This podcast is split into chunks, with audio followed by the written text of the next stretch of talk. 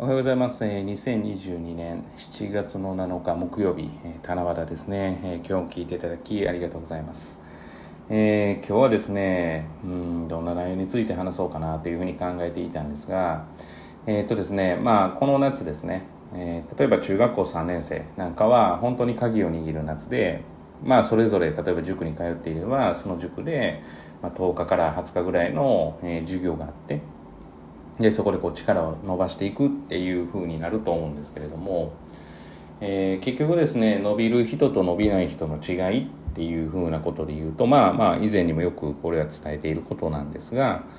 えー実はですね、まあ、伸びる人と伸びない人の違いで単純なところはやってるかやってないか、まあ、当然これはそうなんですけれども、まあ、そこに加えてやっぱり意識してやれているかっていうところは大きいかなというふうに思うんですよね。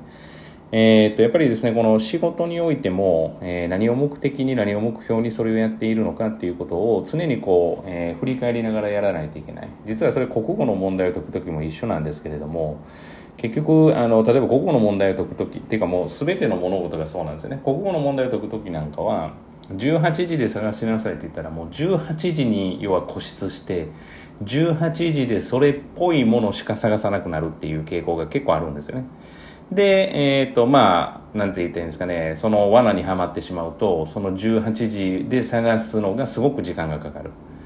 で、これはまあ以前にも実力テストのところで話をしたんですけれども、その18時っていうことに縛られて、あこれは絶対できないといけない問題なんだと思うと、例えばそこに3、4分かけてても、え時間の感覚がなくなって、実際後の問題に間に合わないとかが起きると。これはもう全ての物事と一緒で、えその物事について、なぜそれをしているのかで最終的にはどうしたいのかっていうことを考えずにやると、まあ、ただただ時間の無駄であったり、えー本当は身につく知識であるものが身につかなかったりするってことはここは多くしてあることなんですよね例えばそれは、えー例えば単語を覚えるためにやってるんだって言ったら、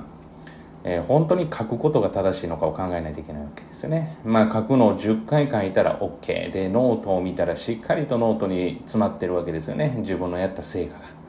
でも、えーその次の日ですね同じやつを書かせ同じ問題を書かせましょうというふうに言ったら、えーまあ、実際ですね全く書けなかったと、まあ、こういうことはよくあることですよね。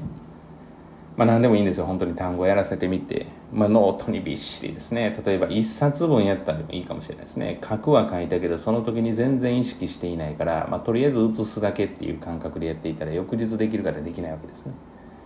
でも書かずにこれを覚えようと思って、まあ、ただ覚えるためにはここは書かないといけないって12回書いて反復しながらやってじゃあ翌日やりましょうって言ったら全問できなかったとしてもそのうちの78割はできる可能性がありますよね。だから目的を何にするのか、目標を何にするのかっていうのは、まあ、言わずもがな非常に大事なところで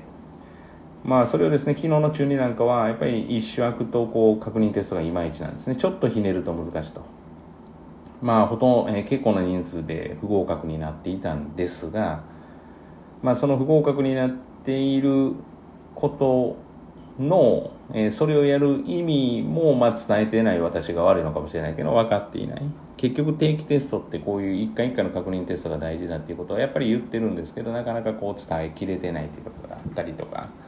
まあそんな感じかなと。やっぱ目的目標をしっかりと持たせてまあ持ってが一番いいんですけれども持ってやってもらうことがいいのかなっていうふうに再認識した次第ですね。だからやっぱり意識が大事ですよと。夏にどういうことを定着させるのかっていうことですよね。まあ、例えば中学校3年生であれば、まあ、文法の復習もそうなんですけどいかに長文を、まあ、早く正確に読めるかっていうことを、やっていく。例えば英語であれば、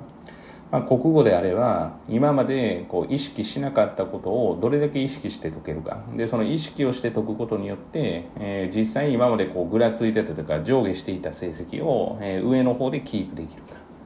まあ社会に関しては、えー理科社会、えー社会に関しては歴史と地理を要は総復習するということですね。今まで単純暗記していたものをちゃんと結びつけてやっていく